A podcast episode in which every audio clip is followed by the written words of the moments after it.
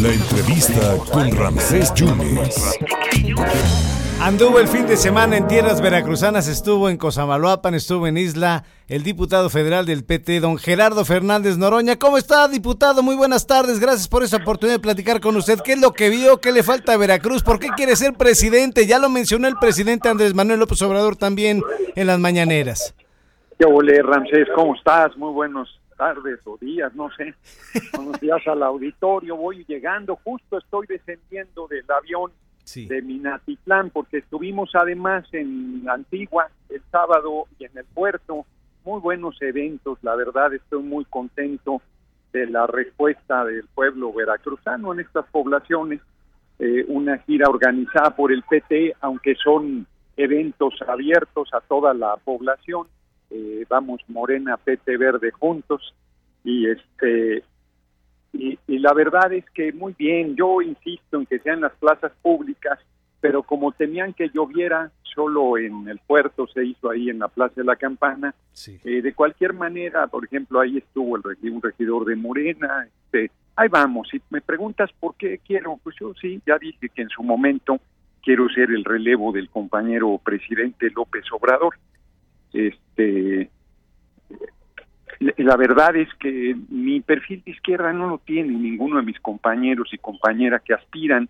Yo les tengo consideración y respeto, pero me parece que eh, las cosas que yo estoy impulsando de no solo continuar, sino profundizar esta revolución sin violencia que es la cuarta transformación, pues este mi perfil lo, lo garantiza, ¿no? Yo yo creo que es por ahí que va el asunto. Y abajo la gente muy bien conmigo. La verdad es que a pesar de que yo no cuento con el aparato, ni con recursos, ni con nada, la gente va haciendo suya la candidatura. Me decía, creo que en el puerto, un compañero, la mención que hizo tuya, el, el presidente, yo le digo compañero presidente, no es una concesión este, eh, eh, que se haya hecho, sino es una respuesta a la presión que el pueblo, al apoyo popular que está teniendo la posibilidad de mi aspiración. Y yo cada que recorro, pues estoy todo el tiempo, la, el fin de semana anterior estuve en Tabasco, el que viene voy a estar en Baja Sur, eh, luego voy a Zacatecas, ando como trompo chillador, haciendo contacto directo con la gente, cierro el comentario inicial diciéndote, me dicen, ¿crees que de carpita en carpita vas a lograr la candidatura? Yo les digo, pues de carpita en carpita me los voy a caminar, no tengo ninguna duda. Ahí vamos, ahí vamos, Francés. Don Gerardo, pero las encuestas, ¿usted cree en ellas? No, no, no solo no creo, no les tengo confianza. Como decía el compañero presidente cuando era aspirante, candidato, las cucharean. Yo por eso creo que debo ganar por nocaut, que debe haber un respaldo popular muy fuerte, este, muy, muy grande porque este de lo contrario no no se no no va a ser así.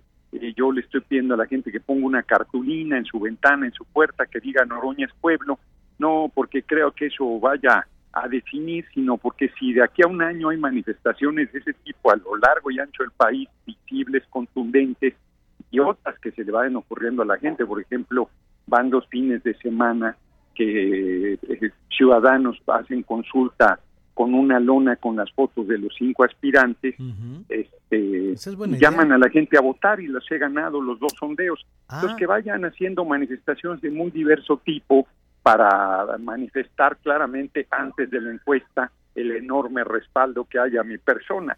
Yo, yo creo que esa es la manera, ¿no? Este, para que no haya eh, sorpresas desagradables cuando apliquen la encuesta. Claro, eh, señor diputado, mire, no es por intrigar, pero el robo que sufrió, eso yo siento que es fuego amigo. Alguien sabía, ¿no? El robo que No, no fue robo, fíjate, Ramses, que no fue robo porque dejaron, después nos dimos cuenta que había en la pared de la recámara un anuncio que sea primer aviso. Ah, no creo que sea fuego, no creo que sea fuego amigo. Yo no creo capaz a ninguno de mis compañeros, ni mucho menos a Claudia, de una bajeza, una canallada de ese tamaño. Yo creo que es la derecha que está muy desesperada frente al crecimiento que está teniendo la simpatía hacia mi persona. Eh, hay, derecha también dentro del movimiento. Ese, ese podría decir que es el fuego amigo, pero ninguno de mis eh, compañeros aspirantes, ni Ricardo, ni Adán Augusto, que es mi hermanito, ni Marcelo, que es amigo y compañero, este, se atreverían a una cosa así y ya dije Claudia Sheinbaum mucho menos. Eh.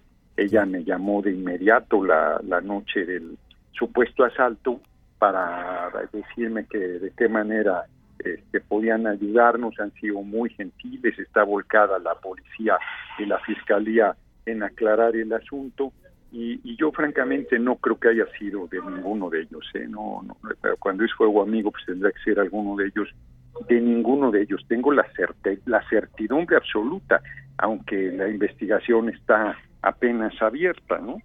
Eh, señor diputado, me quiero ir 20 años, dos años atrás. Eh, ¿Tiene usted todavía ese mal sabor de boca, ese, ese resentimiento, si me permite la expresión, esa espinita en el corazón, el no haber podido ser presidente de los diputados en el 2020? Bueno, resentimiento no he tenido nunca. Si tuviera resentimiento, se hubiera hasta roto con el movimiento, hubiera este, hecho una mega exigencia que era más que justificada, porque nosotros construimos las condiciones para llegar a la presidencia de la Cámara, éramos la tercera fuerza, teníamos el respaldo suficiente.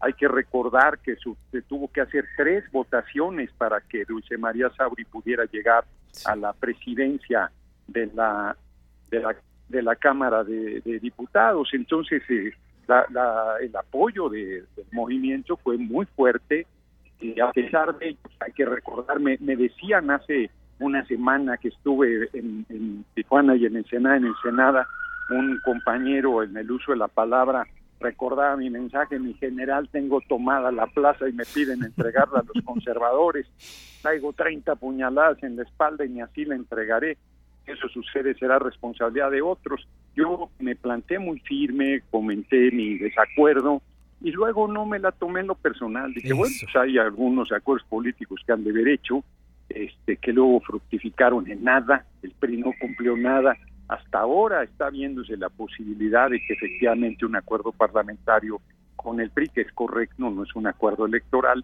pueda, no solamente ya sacó el que el ejército, las Fuerzas Armadas estén hasta 2028 coadyuvando en tareas de paz, sino inclusive que podamos retomar la reforma energética, yo diría no solo la eléctrica, que sería importantísimo. Nos están robando 490 mil millones de pesos al año las empresas extranjeras y como dice el refrán, eh, París bien vale una misa y un acuerdo de esta naturaleza para recuperar soberanía y recursos económicos tan cuantiosos justificaría sin duda este acercamiento parlamentario que es en bien de la patria, no no es en una visión majadera electoral de intereses de grupo, ¿no? Entonces, eh, no, no ningún resentimiento, no lo hubo hace dos años, no, lo, mucho menos ahora.